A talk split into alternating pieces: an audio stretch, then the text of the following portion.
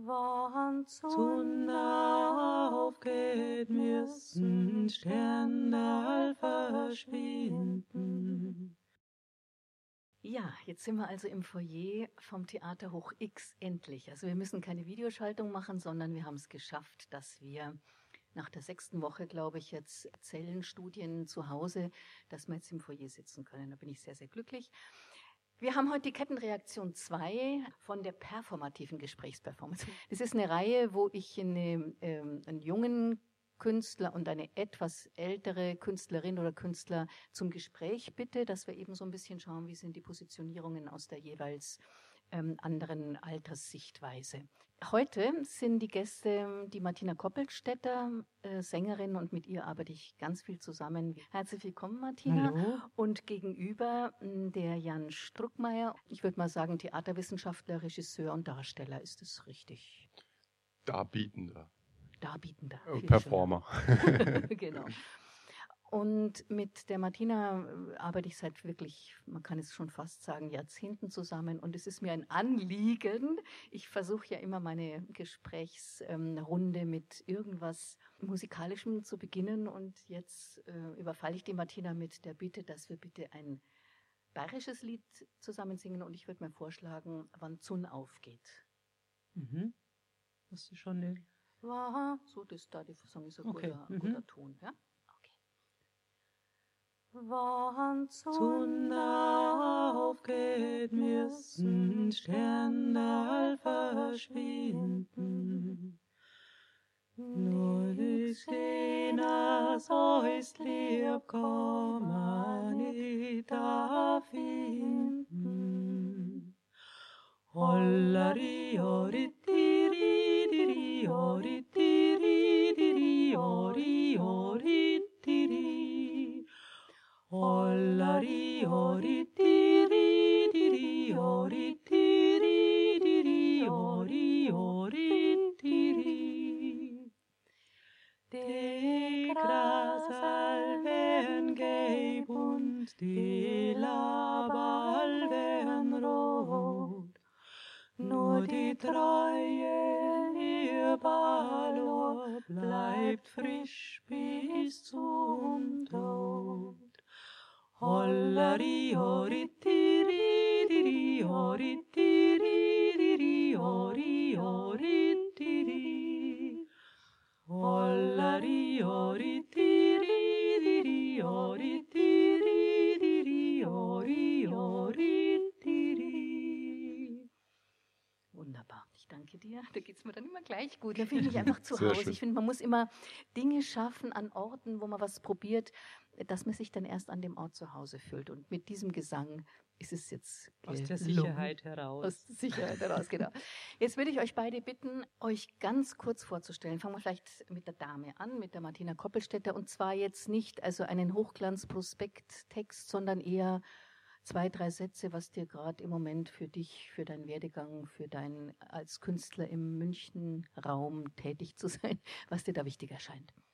Ähm, studiert in München klassischen Gesang und Operngesang und auch in den Metiers gearbeitet, eigentlich ähm, 20, 25 Jahre lang und jetzt mehr und mehr so ins Performative. Gut, das haben wir währenddessen auch schon immer parallel gemacht, aber es geht immer mehr in die Richtung Performative, ins dramaturgische Umsetzen von Themen, die mich beschäftigen. Genau. Und wie lang bist du als ähm, Performerin, Sängerin äh, aktiv jetzt? so Seit schon? den frühen 90er Jahren, also späte 80er, frühe 90er Jahre. Also fast 30 Jahre auch Mhm. eigentlich. Ne? Mhm. Natürlich nur, weil ich so früh angefangen habe. natürlich. Also wir wollen nicht, dass ich, ja klar. also Martina ähm, ist natürlich, äh, eigentlich stimmt es Als heute Kind. gar nicht so sehr. Die ältere Künstlerin und der ganz junge Jungspund. Aber es sind doch, äh, Doch, zwei Jahrzehnte, glaube ich, zwischen euch und das könnte schon fast eine Generation sein. Und das ist mir wichtig, weil die eine Partei, sage ich jetzt mal, sollte einfach schon auch auf etwas zurückblicken blicken können und die andere vielleicht noch ein bisschen mehr in die Zukunft nach vorne schauen. Also mit diesem Gucken und Schauen, wo geht denn das eigene Streben hin. Jetzt zu dir, Jan, auch so ganz kurz, dein Werdegang, wo kommst du her? Wo du dann hingehst, fragen wir danach, aber wo kommst du her und wie ist dein Werdegang? Ja, ich hatte gehofft, drum rumzukommen.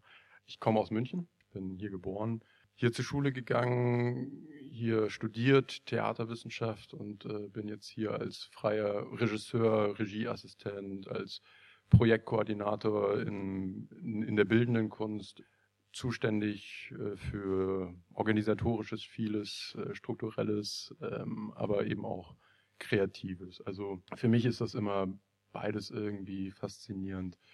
Sowohl irgendwie Leute zusammenzubringen, allein diesen Akt zu schaffen, dass äh, viele Leute irgendwie an einen Tisch kommen, miteinander reden. Also ungefähr das, was wir jetzt auch hier machen. Deswegen finde ich das auch super, dass wir das machen. Sowas zu machen und dann eben Energien freizusetzen. Jetzt so ganz am Anfang des Gespräches würde ich euch ganz spontan bitten, ich habe euch ja eine kleine Aufgabe gestellt, ein paar Fragen sich zu überlegen an das Gegenüber. Die beiden, muss man hier sagen, kennen sich vom Sehen, glaube ich, gerade mal, aber sonst eigentlich gar nicht. Also nicht hm. vom Schaffen her und das finde ich gerade gut. Und wenn ihr euch jetzt gerade so seht, nach diesen fünf Minuten Gesprächsbeginn, eine Frage spontaner Art der Martina zu Jan und dann eine Frage, die du dann beantworten darfst mhm. natürlich mhm. und dann zurück eine Frage, die dir jetzt gerade spontan kommt. Aber ich, ich habe tatsächlich eine allererste Frage. Bitte? Dürfte ich die zuerst stellen? Dann darfst du die zuerst stellen. Äh, hast du letztes Jahr am 10. Mai auf dem Königsplatz bei München liest aus verbrannten Büchern gesungen? Kann Nein. das sein? Dann wir kennen uns nicht. gar nicht. ja. Weil da hatte ich auch Hätte eine... ich aber gerne, hört sich gut an eigentlich, ja. oder? Ja. Aber dann dachte ich, äh, hätten wir uns da vielleicht getroffen. Ja, aber. nee. Jetzt Martina, du, was kommt dir so, was willst du, willst du von diesem jungen Mann dir gegenüber wissen? Was meinst du mit äh, Leute zusammenbringen und Energien, was hast du gesagt, Energien, gerade als du dich vorgestellt hast? Freisetzen. Freisetzen, ja, ja. genau. Ähm, ich finde es spannend, wenn Leute einfach äh, mit einem unterschiedlichen Background zusammenkommen. Also was mir beim klassischen Theater so ein bisschen fehlt, ist, dass da Leute sind, die durch eine Schauspielschule gegangen sind und dann eben so, so gleich gemacht wurden. Also mhm. die, die bilden dann einen Charakter, aber dieser Charakter ist oft äh, eben dann sehr aufs Theater fokussiert. Und äh, wenn man also dann auf aber, die Mittel, die das Theater genau. ausmacht. Genau, Mhm. dieses Handwerk auch. Also ich, Mhm. ich, ich bin äh, großer Fan von, von diesem Handwerk, Mhm. weil es eben auch eine gewisse Unterstützung bringt, wie man etwas vorträgt. Mhm. Aber ähm, gerade in der Arbeit mit Laien ist mir immer aufgefallen, ähm, wenn dann zum Beispiel, ich äh, kenne die Theresa, das ist, äh, die war 40 Jahre lang Krankenschwester. Mhm. Wenn die erstmal in einen, einen Sprechfluss kommt, dann hat die so viel zu erzählen aus Mhm. ihrem Leben heraus. Mhm. Und, und, und das quasi nur so anzustoßen und irgendwie sie und noch andere Leute irgendwie an einen Tisch zu setzen und, und einfach so ein bisschen auch zu dirigieren, aber vor allem einfach äh, abzuwarten, was da kommt. Das ist, Mhm. das ist das, was, was ich als Energien sehe. Mhm. Mhm.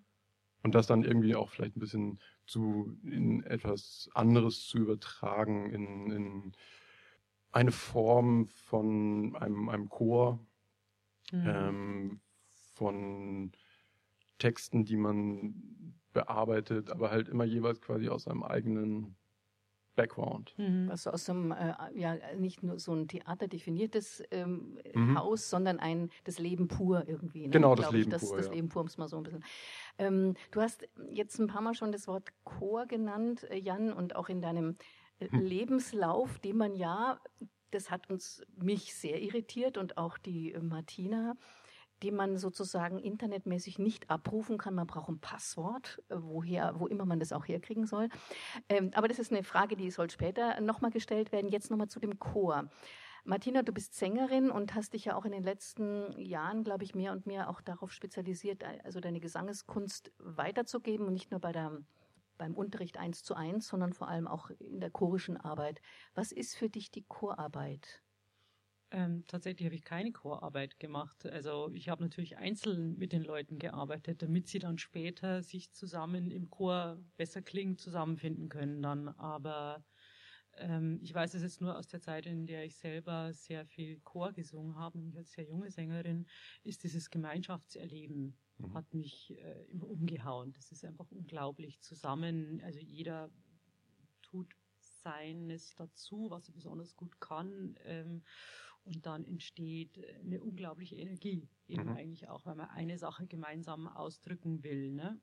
Das fand Ja, ich aber toll. es ist auch immer, Es sind unterschiedliche Stimmen. Also es ist nicht so, dass es irgendwie so ein gemeinsamer Ton gefunden wird, also auch Mhm. immer wieder, aber Mhm. äh, dann, dann ist die eine Stimme ähm, einfach von einer alten Person und die andere Mhm. Stimme von einer jungen Person. Und das Mhm. kann man einfach äh, nicht gleichschalten.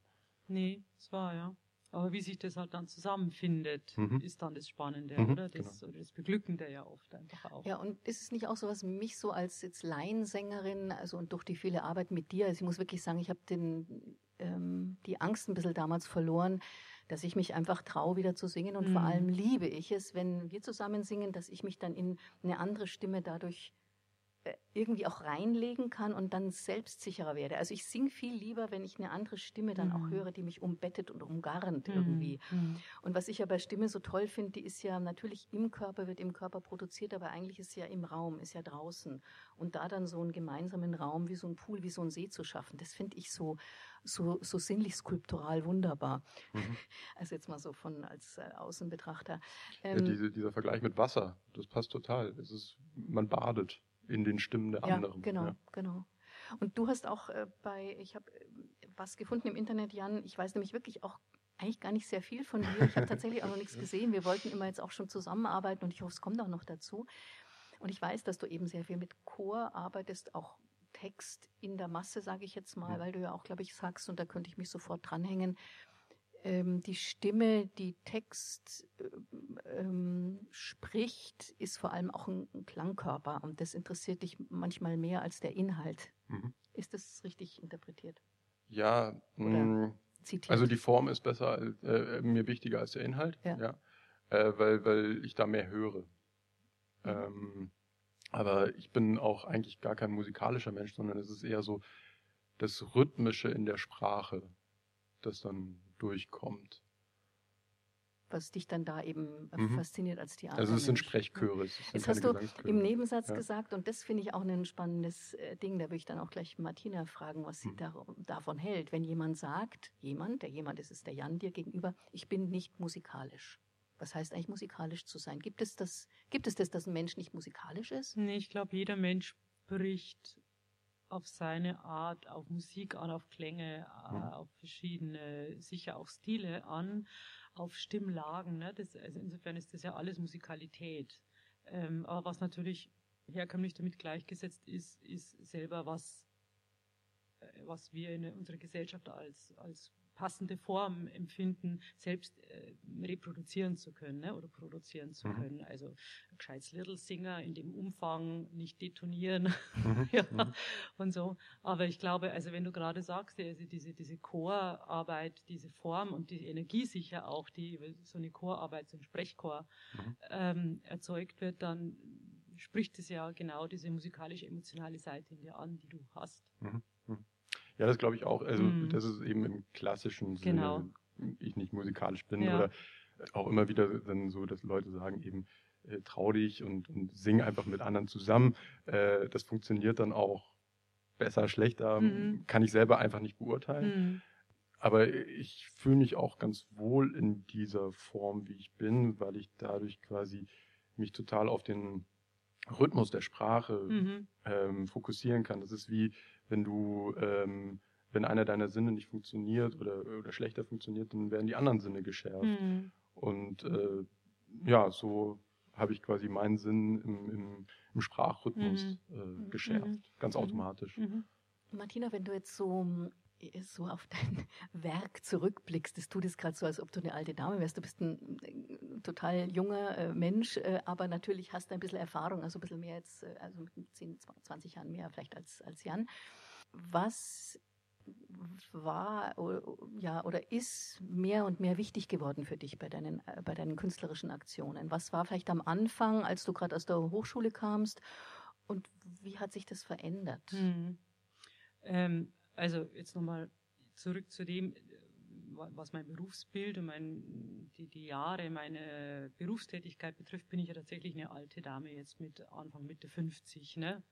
Und ähm, insofern kann man schon zurückblicken sagen. Mhm. Und am Anfang, glaube ich, ist es, was typisch junger Mensch ist, ganz wichtig, sie- also sich selbst zu entdecken und sagen, Wahnsinn, diese, diese Form, dieses Medium, bei mir war es jetzt eben der klassische Gesang, das hilft mir ja wahnsinnig, äh, mich selbst auszudrücken oder mich auf die Suche zu begeben nach was, was ich ja irgendwo spüre, aber noch nicht genau benennen kann. Und das hilft mir dabei. Und so war es bei mir als junge Sängerin ganz stark. Und dazu brauchte ich auf alle Fälle das Gesehen-werden von außen auch, Mhm. um, um diese Konzentration, glaube ich, in diesen Suchen und Finden herstellen zu können. Und im Laufe des Berufslebens natürlich auch, weil sich der Effekt so ein bisschen abnutzt. Ja, man, äh, ähm, wenn man oft auf der Bühne steht, wird es dann doch richtig Arbeit irgendwann. ähm, verblasst dieser Aspekt mehr und mehr und dann ähm, wird es immer mehr, also bei mir war es so, ging es immer mehr um die Kommunikation. Das fand ich so wahnsinnig schön, weil ähm, die Aufmerksamkeit aller Beteiligten, sei es auf der Bühne, die Techniker um die Bühne rum, das Orchester im Graben, das Publikum, die Mhm. Aufmerksamkeitsspanne von allen ist so hoch und da entsteht eine so hohe Konzentration, dass man den Augenblick unglaublich intensiv erlebt. Und man spürt, dass das alles verbunden ist miteinander. Mhm. Das fand ich immer das Beglückendste an allem. Klar, wenn es dann auch noch gelungen war und äh, wenn die Performance gefallen hat, wenn der Ton gut hingehauen hat und so und gut rauskam. Aber eigentlich war es diese Kommunikation mit allen Gliedern. So. Und ähm, was ich selber eigentlich nicht für möglich gehalten hätte, ist, dass ich jetzt so, da ich immer mehr äh, Lehrende bin und auch also selbst junge Sänger ähm, jetzt schon seit sieben, acht Jahren an der Akademie auch unterrichte, dass dieses eigentlich Sprechen über Rollen, ne? also über so mh, Urtypen des Theaters eigentlich wieder oder das, das äh, was das was das menschliche, was die menschlichen Fragen in uns sind, das zu diskutieren mit denen und sie zu sehen, wie sie es für ihre mm, Arten und Weisen umsetzen, das finde ich jetzt am, am erfüllendsten inzwischen. Ich brauche das gar nicht mehr selber. Das sind so mein Sprachrohr jetzt auf eine gewisse Art und Weise. Mhm. Und ich bin eher der Sparringspartner oder der, der Reflexionsschirm. Mhm. Das ist äh, fast ein anderes Mhm. Medium fast Ja, geworden, ne? oder dass ja, sich ja. das einfach, einfach Ja. mehr interessiert Ja, jetzt. genau. Und Jan, wenn ich jetzt das Gleiche auch von der anderen Seite her ähm, beleuchten möchte, du jetzt am Anfang deiner, du hast ein paar äh, Arbeiten gemacht, hast jetzt auch eine tolle Förderung gekriegt, Götz von Berlichen, äh, irgendwas mit dem Götz, ne? das können wir später sagen, Ja. aber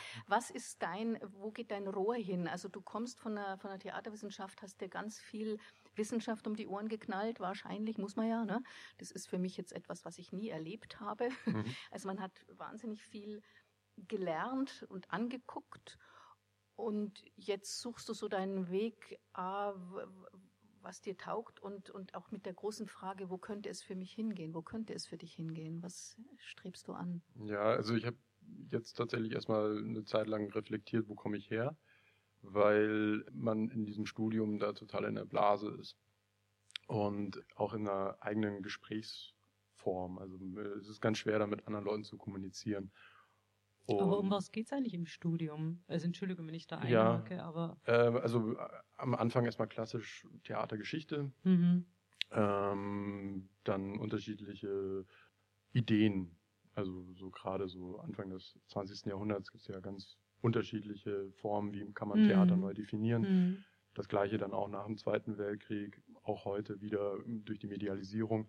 Ähm, sich das alles anzugucken und dann kann sich jeder spezialisieren. Geht man eher in den musikalischen, also Musiktheaterbereich, geht man eher in den Tanzbereich. Also viele Mhm. äh, vor allem Freundinnen von mir, die sind äh, sehr stark in den Tanzbereich gegangen, ähm, in den Performancebereich, in den Sprechtheaterbereich, Mhm. Filmbereich auch. Und äh, innerhalb dieser Sphären, dieser, dieser Gebiete kann man dann sozusagen ähm, sich ganz stark spezialisieren auf, Mhm. auf, auf etwas. Hat aber immer die Möglichkeit, eben auch andere Kurse zu belegen, mit den anderen Kommilitoninnen zu sprechen und da neue Eindrücke zu bekommen. Also ich war jetzt keiner, der, der sich sehr stark mit Tanztheater wissenschaftlich auseinandergesetzt hat, aber allein durch das Umfeld äh, ist da eben ganz viel hängen geblieben und Mhm. darüber bin ich sehr froh. Und von diesem ganzen Bodensatz, von dieser Petrischale, in der du hockst und von der du genährt wurdest, Mhm. hast du da jetzt das Bedürfnis, eigentlich diese Petrischale auszuschütten und sich frei zu machen und gar nichts mehr zu wissen und jetzt einfach zu tun? Und wenn was? Oder willst du dich vor allem von diesem Nährboden äh, weiter äh, bewegen lassen? Äh, Beides wahrscheinlich. ähm, nee, es ist so, äh, nach, nach dem Studium ist es dann so, man, man kommt dann so in die freie Wirtschaft, ähm, hat dann irgendwie dann doch kein Handwerk gelernt im klassischen Sinne und äh, muss sich dann irgendwie orientieren und dann ähm, da eine neue Sprache zu finden, mit der man mit mehr Leuten andocken kann, Mhm. ähm, ein auch ein, ein, ein, ein ja, eine Möglichkeit zu finden, tatsächlich äh, das dann auch umsetzen zu können. Also man hat die Studiobühne auf- äh, während des Studiums, dann kann man Mhm. machen, was man Mhm. will. Das ist ganz toll. Und dann muss man plötzlich alle bezahlen. Das ist eine sehr unangenehme Ja. Situation, ja. Das ist, äh, aber man, man will sich ja dann auch selber bezahlen, also Mhm. hat man dann auch schon mehr Motivation, auch äh, einfach so Anträge und sowas äh, schreiben zu lernen. Mhm. Und Mhm. Ich will noch ein bisschen mehr auf so eine Illusion, auf so eine deine eigene Utopie. Also willst du denn auf der Bühne weiterhin, also mit der Bühne arbeiten oder eher in den öffentlichen Raum gehen oder eher ähm, sozusagen Theaterstrukturen gänzlich verlassen oder sie nur als Zitat mitnehmen? Willst du, äh, ja, vielleicht hast du da Ja. so ein paar Illusionen noch, die du so kurz Mm. ansprechen kannst. Also ich arbeite auch ganz stark im Team mit ähm, allen Beteiligten, die bei meinem jetzt neuen Stück und auch bei ähm, dem davor dabei waren, was äh, im Rahmen eines Stipendiums haben wir eine Hörperformance gemacht. Und das waren einfach unterschiedliche Leute, mit denen ich da zusammengearbeitet habe. Und äh, vor allem mh, die, ähm, ich will nicht bessere Hälfte sagen, das ist äh, ein blöder Begriff. Ähm, ähm, aber quasi äh, mein- meine, meine erste Ansprechpartnerin, das ist die Lara Schubert, ähm, die macht bei mir ähm, Produktionsleitung, Dramaturgie und Öffentlichkeitsarbeit, also Ämterhäufung. Und äh, mit der habe ich einfach lange an, daran geschrieben, wie wir diesen Antrag schreiben und wo wir hinwollen. Und jedes Aber Mal, wenn es etwas gibt, dann reden wir. Bitte? Dann reden wir. Ja. Ähm, und dann, und dann äh, hat sie mich eben dazu gebracht, jetzt auch mehr dann einfach darauf zu vertrauen, was irgendwie, was sich richtig anfühlt. Mhm. Gar Ja. nicht so vom Kopf her.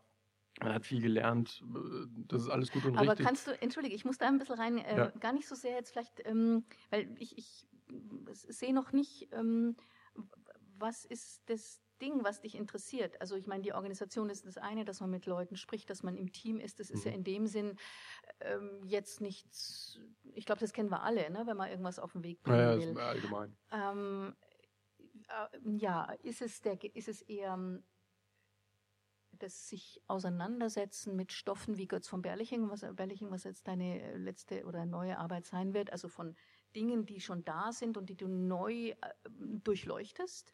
Oder ist es ähm, der Raum oder ist es äh, chorische Arbeit? Also, ähm, äh, also sind es eher die Inhalte oder sind es eher die Formen, die dich interessieren? Die Formen. Also ähm, die, diese Arbeit an, an diesem Götz von Berlichingen Stoff, die ist jetzt wirklich schon lange, vier Jahre, dass ich äh, mich einfach damit auseinandersetze und versuche irgendwie diesen, dieses Material in eine Form zu bringen.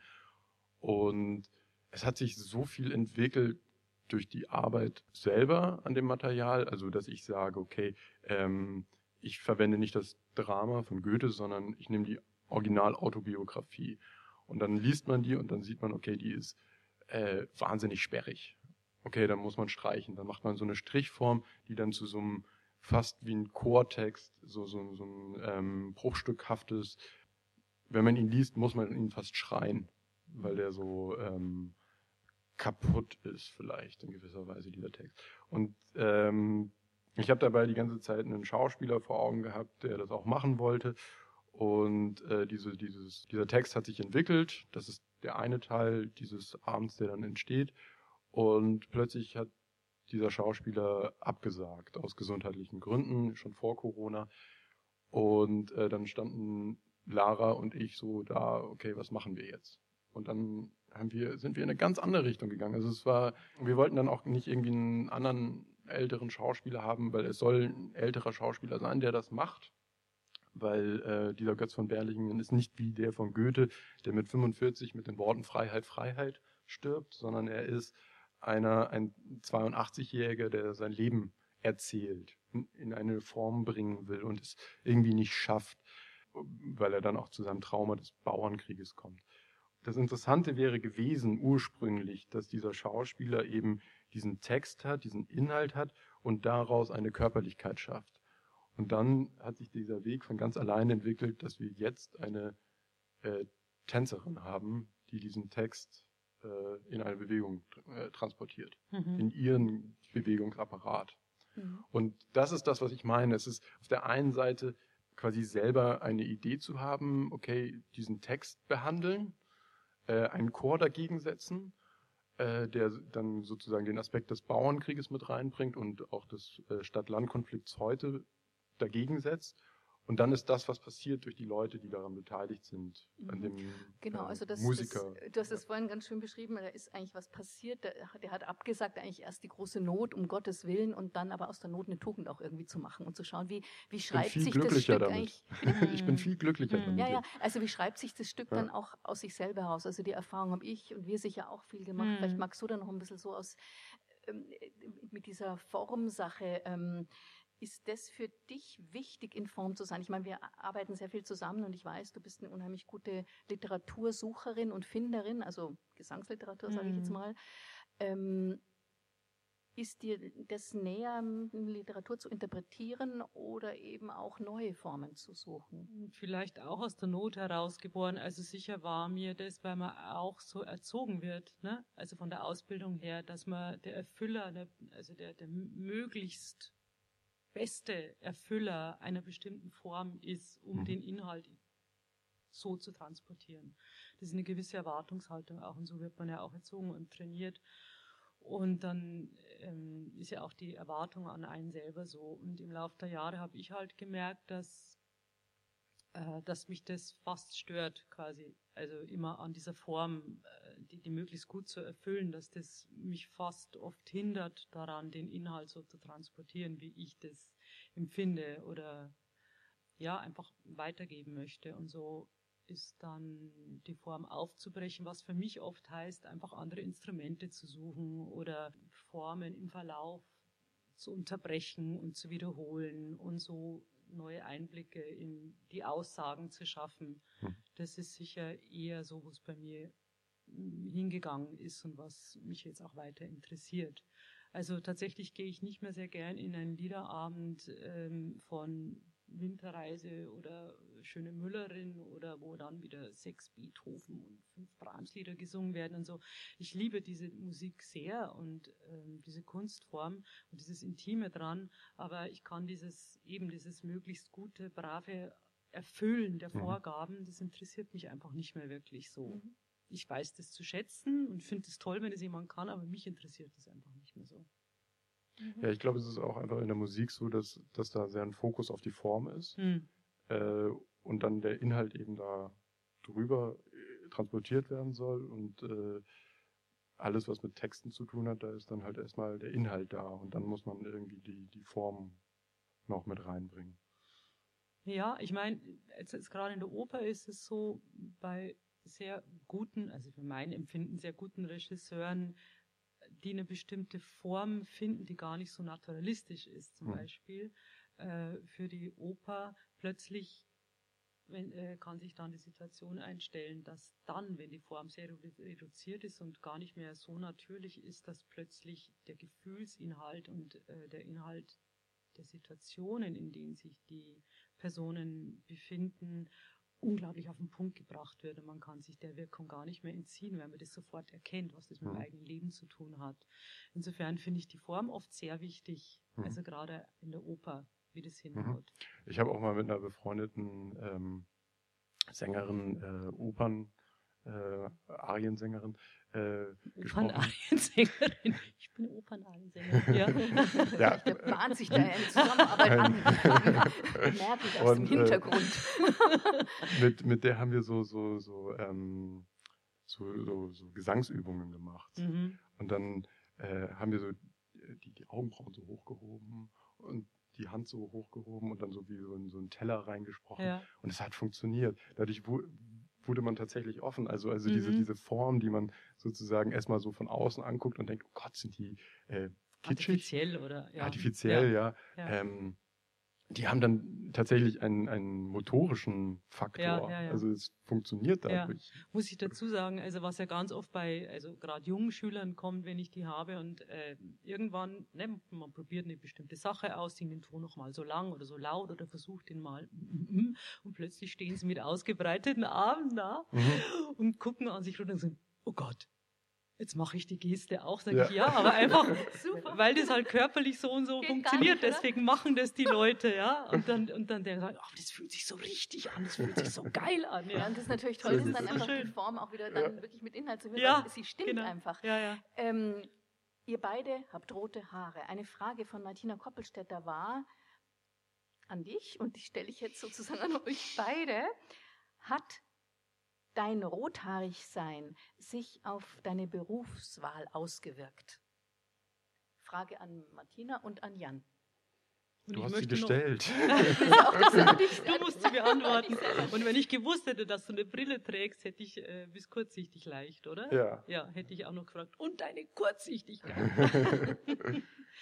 ähm, das äh, ist schwierig zu beantworten. Also ähm, ich glaube schon, dass es äh, das Rothaarigsein ähm, doch irgendwie wirkt auf einen. Also man ist einfach, also ich war jetzt auch relativ früh sehr groß und dann war ich immer so ein Leuchtturm. ja,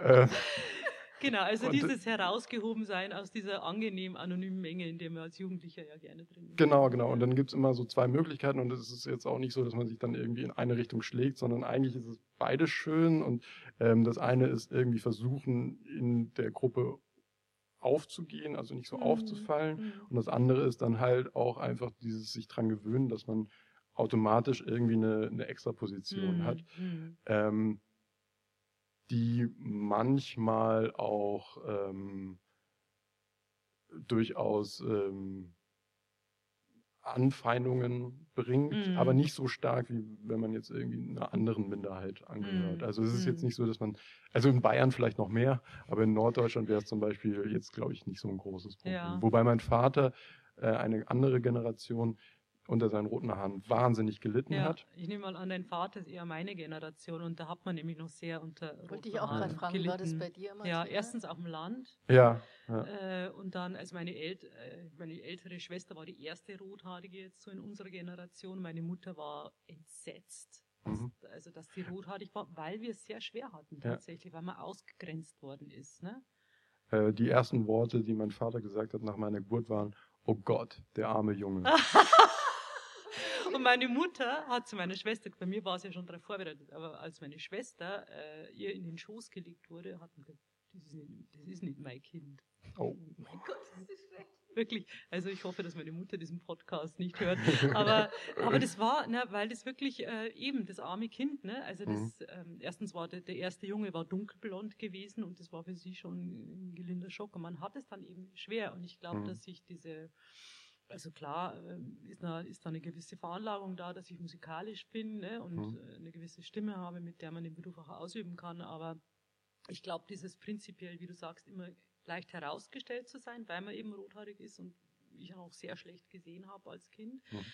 ähm, ist man immer schnell der, der eben anders ist und der ein bisschen ausgegrenzt wird oder herausgehoben wird, im positiven und Mhm. im negativen Sinn. Und das hat ähm, mich sicher auch zu dieser Kunstform gebracht, ne? irgendwas zu finden, wo, wo, wo ich mich zu Hause fühle, was ich meiner Meinung gut kann und wo ich mich ausdrücken kann und wo ich nicht mehr so ausgelacht werden kann. Das Ich würde gerne noch, ich, äh, ich würde gerne noch eine Frage von Jan reingrätschen, die ich sehr klasse finde, die er an dich stellen wollte. Was tust du, um deine Ohren zu schützen? Die Frage finde ich wunderbar, das möchte ich auch von euch beiden noch wissen. Was tust du, Ah. um deine Ohren zu schützen? Hm.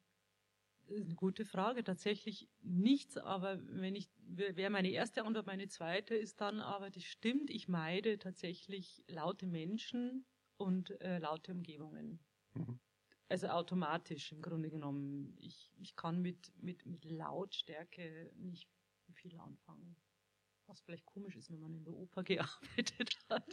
Mhm. Aber ich meide Lautes. Und du, Jan, wenn du die Frage stellst, das sind ja meistens Fragen, die man einfach auch an sich selber stellt, weil, weil es ähm, eine Wichtigkeit hat. Was ist es bei dir? Ähm, äh, es war tatsächlich eine Frage, um, um das dann selber vielleicht auch umsetzen zu können, weil ich tue wenig für meine Ohren und merke aber, dass mir das, das Hören wichtiger ist als das Sehen.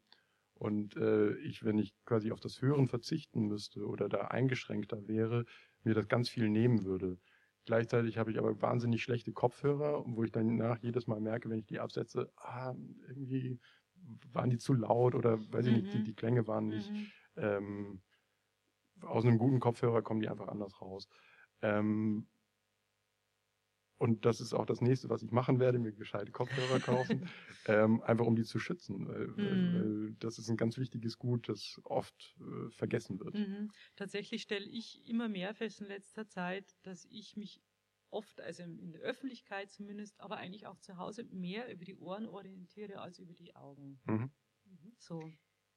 Mhm. Ich würde jetzt noch ein paar ganz kurze Fragen stellen und ganz kurze Antwort. Immer wenn ich anschaue, antworten, wenn ich anschaue, antworten. Ja? Mhm. Was ist Humor für dich? Wenn man trotzdem lacht, denke ich. Sind deine Arbeiten humorvoll?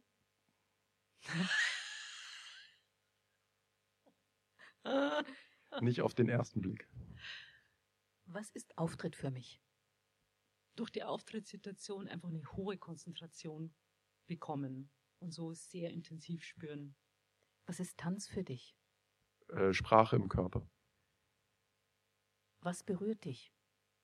Energien. Was berührt dich? Ich glaube, Schwäche. Was verschlägt dir die Sprache? Unvorhergesehene Grobheit. Was ist ein Publikumsbildner? Ein Publikumsbildner. Das ist äh, wie ein äh, Bühnenbildner, nur dass man zum Beispiel am Eingang den ZuschauerInnen etwas in die Hand gibt, was sie die ganze Aufführung übertragen müssen. Warum wohnst du in München? Weil ich ein Freund der kurzen Wege bin. Was verschlägt dir die Sprache? Jugendliche Arroganz. Was ist ein Hipster für dich? Oh. äh, ein Hipster ist äh, schon lange passé. Echt? Das Bist ist- du ein Hipster, Martina? Bist du ein Hipster? Ich weiß nicht genau, was ein Hipster ist, aber wenn es schon lange passé ist, vielleicht ja. Was für einen Sport treibst du? Ich jogge. Wie kann ich meine Stimme besser finden? Äh, Stimme ist ja, die Stimme suchen ist wie Meditation. Äh, insofern in sich versenken. Sich in sich versenken, glaube ich. Jetzt lese ich noch Antworten vor und ich möchte von dem, der diese Antworten gegeben hat, die Frage dazu hören. Das sind jetzt erstmal Antworten von Martina Koppelstädter. Oder mache ich erstmal den Jan? Jetzt haben wir ja genau, dass wir die komm. Stimmen wechseln. Ich kann mich nämlich an Also die An- Fragen nicht mehr erinnern. Antworten- Ja. Das war auch eine Aufgabe, die ich gestellt habe. Damit möchte ich das dann auch so langsam ausfaden, Ja. unser schönes Gespräch. Moment, raschel, raschel. Also ich habe hier Antworten bekommen, sowohl von Jan wie von Martina, ohne dass ich weiß, was da die Frage dazu ist. Also Jan, du hast geantwortet auf irgendwas. Ich weiß es nicht wirklich. Ich reise einfach nicht gerne und umziehen gleich gar nicht. Und meine Familie wohnt hier. Warum München? Martina, eine Antwort, die du gegeben hast? Ballgarderobe tragen zu können. Worauf meine Schwester mich beneidet. Also worum meine Schwester mich beneidet. Jan, da bin ich mir gar nicht mehr so sicher. Ich glaube, es hat was mit Einsamkeit zu tun. Und für eine lange Zeit ist man weniger allein. Das war die Frage, warum Theater? Martina? Im Wald zu sein.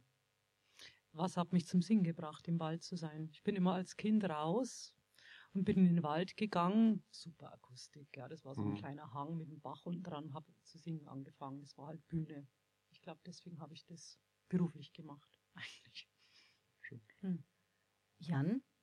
Nichts. Dafür braucht man Kraft und den Willen, etwas zu ändern. Leider schließt das eine jedes Mal das andere aus.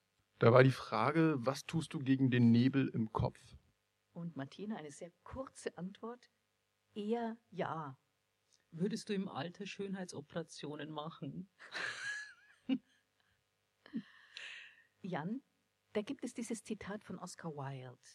Es gibt nur zwei Tragödien im Leben. Die eine besteht darin, dass man nichts bekommt, was man sich wünscht. und die andere darin, dass man es bekommt. Langsam ist es mir aber egal. Da war die Frage, gibt es einen Wunsch, den du dir erfüllen willst? Und Martina, die Antwort wieder knapp, ganz anders.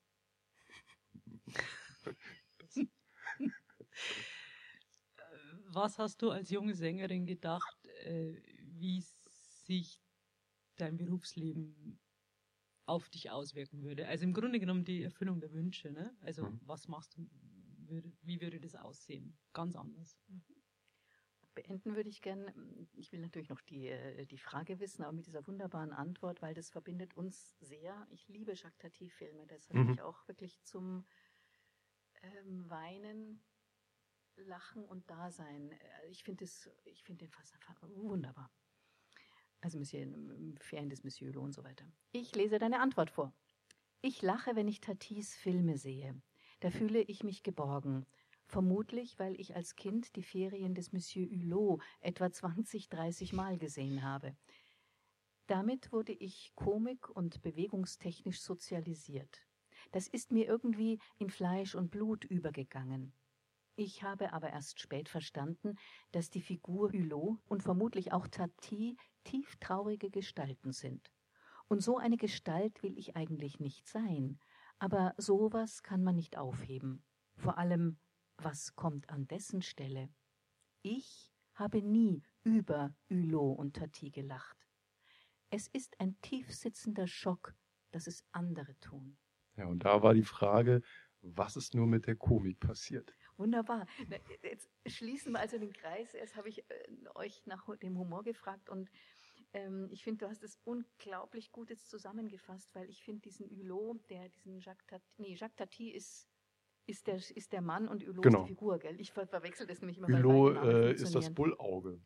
Ah, Und das Bullauge taucht auch immer wieder auf. Also gerade in seinem dritten Film, in Mon Oncle, äh, da, da tauchen die äh, Bullaugen in einem. Haus wie zwei. Augen auf. ja, ja. Und äh, insofern ist Hulot auch immer der Beobachter. Also man Ah, guckt ja. immer einem Beobachter zu, der unfähig ist, irgendwas, Irgendwas, irgendwie äh, teilzuhaben. ja. Oder irgendwie. Und da muss ich jetzt schnell noch eine kleine Episode aus meinem Schaffen, äh, was den Herrn Hulot betrifft, ähm, euch noch erzählen. Und zwar habe ich einmal eine Arbeit gemacht, die hieß, ich weiß es gar nicht mehr, äh, Idyllenverrichtungsmechanismus oder irgendwas. Jedenfalls saß ich in einem Hotelzimmer. Ich habe mein Zimmer in, äh, in der Schwanthaler Straße angemietet. Man konnte mich besuchen dort. Und im Schrank dieses Zimmers, also ich war wie so ein puppenhaftes Wesen, lief immer der äh, Film äh, Die Ferien des Monsieur Hulot. Hm. Und äh, ich wollte unbedingt endlich an diesen Ort fahren. Und ich bin dann äh, zu der Nachbereitung dieser ersten Sequenz meiner Performancearbeit, ich wollte dann, habe dann was im Theater gemacht, ich glaube sogar hier im jetzigen Hoch X.